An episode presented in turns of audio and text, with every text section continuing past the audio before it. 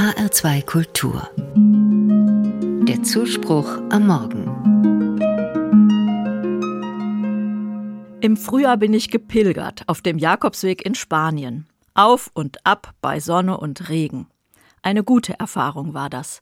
Bewegung im eigenen Rhythmus, wegkommen aus dem Alltagstrott, den Kopf durchpusten lassen vom frischen Atlantikwind.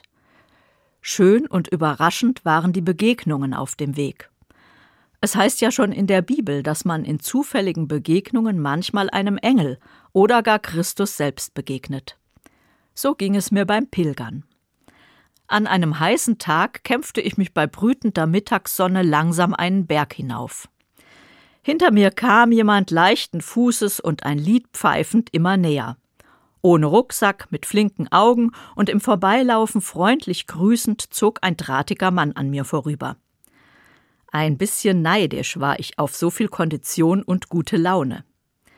Als ich mit rotem Kopf und völlig verschwitzt oben im Dorf ankam, wartete der Mann schon auf mich, um mich auf einen Trinkbrunnen um die Ecke hinzuweisen, und sagte, und wenn du dann weitergehst, dann nimm nicht den Weg über den Berg, ist viel zu umständlich, geh die Straße lang. Dann winkte er und zog seinen Weg weiter.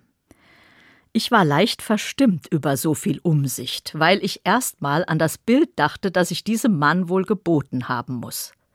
Die kommt den Berg nicht hoch, braucht unbedingt Wasser. Der guten Frau muss man den leichten Weg empfehlen. Dann habe ich aber die Tipps befolgt, trank am Wasserbrunnen und zog meine Straße wie empfohlen bergab. Entgegen kam mir dort ein zweiter Mann, ein Radfahrer. Er hielt an und sagte ein Vogel hat mir gezwitschert, dass hier eine freundliche Frau entlangkommt, vermutlich aus Deutschland.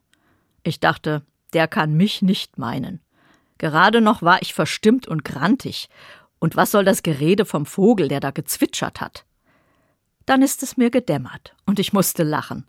Der zwitschernde Vogel konnte nur der leichtfüßig pfeifende und umsichtige Pilgerfreund gewesen sein. Ja, sagte der Radfahrer, das ist mein Freund Nassiso. Er rennt immer die Berge rauf und runter und plaudert mit den Pilgern. Er hat mir von Ihnen erzählt. Kommen Sie wirklich aus Deutschland? Ich liebe die Sprache. Und dann unterhielten wir uns eine ganze Weile auf Deutsch übers Radfahren und Wandern bergauf und bergab, über Freunde und Freundschaft und wie gut es ist, voneinander zu wissen. Abends in der Herberge habe ich Narciso in Gedanken Abbitte geleistet für meine rollenden Augen ihm gegenüber. Er war einfach da, hat mich in keiner Weise so negativ gesehen wie ich mich selbst, hat mir Wasser, einen guten Weg und ein gutes Gespräch gebracht.